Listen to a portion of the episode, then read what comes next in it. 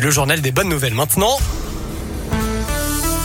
Ça se passe avec Noémie Mabilon. Et à la une, 2200 supporters vont pouvoir assister à l'entraînement des All Blacks mercredi à Lyon. Tous les billets mis en ligne par le Loup et la ville de Lyon ont trouvé preneur en moins de 24 heures. Ça montre l'intérêt des Lyonnais pour le rugby en cette période de Coupe du Monde.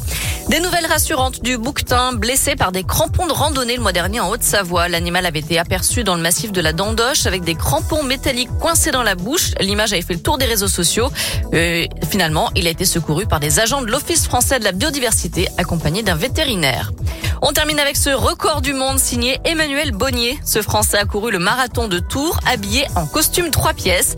Il a mis 2h40 minutes et 50 secondes pour boucler les 42 km 195, ce qui lui permet donc de rentrer dans le Guinness des records. Malgré les 1500 coureurs participants, tout le monde n'avait Dieu que pour lui et son costard cravate. Pour l'anecdote, il s'est inspiré de Guillaume de Lustrac, un Isérois qui a décroché le record du monde du marathon en marche arrière.